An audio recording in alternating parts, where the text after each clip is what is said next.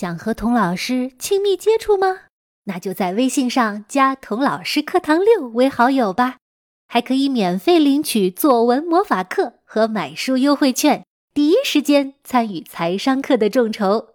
童老师课堂这五个字的汉语拼音加上数字六，欢迎围观童老师的朋友圈。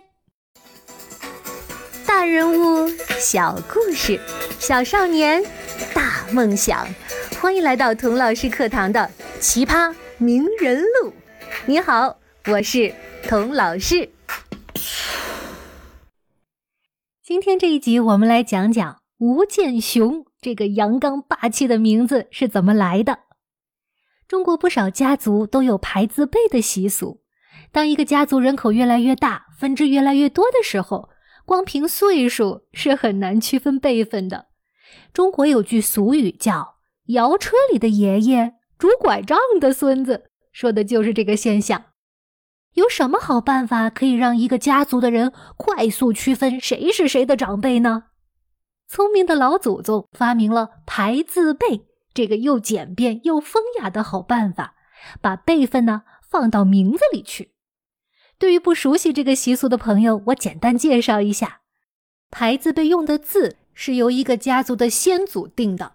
一般是从四书五经诗词经典中选一些又吉祥又好听的字，为了好记，就把这些字呢连成一首诗或者是一副对联。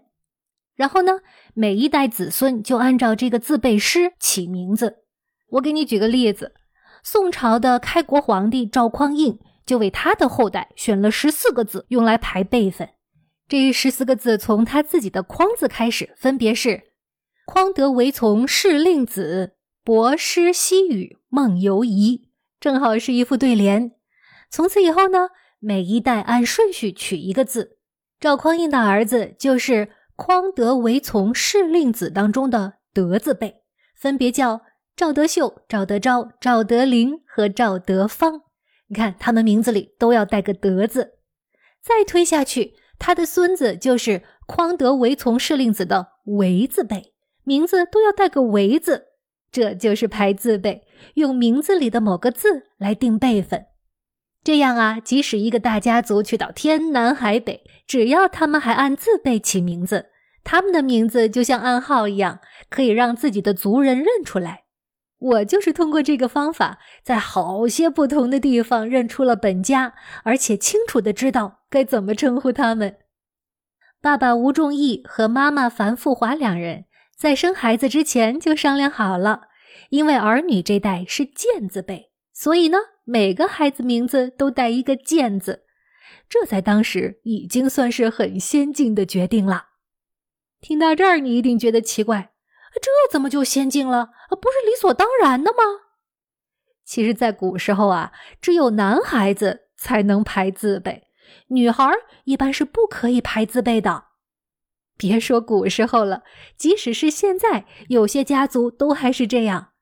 比如我吧，我出生的时候，因为我是女孩子，我爷爷就没有按照字辈给我取名，说这是老祖宗的规矩。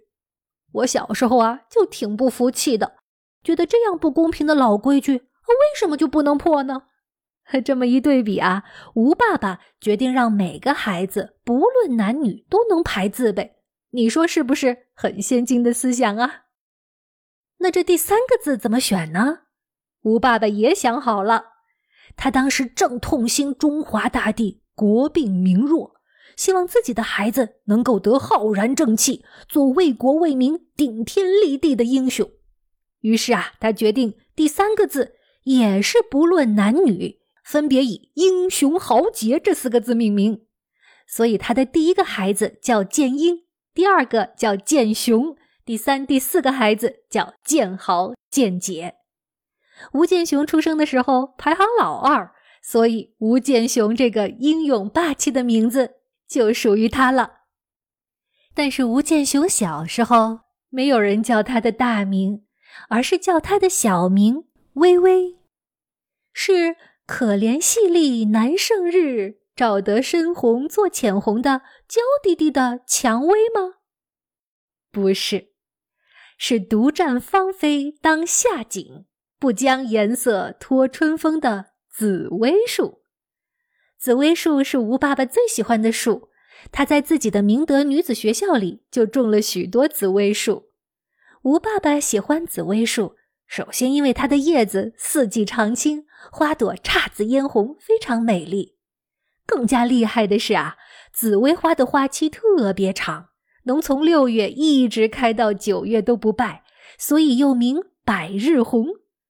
都说人无百日好，花无百日红，但是紫薇花就做到了百日红，而且紫薇花特别有个性。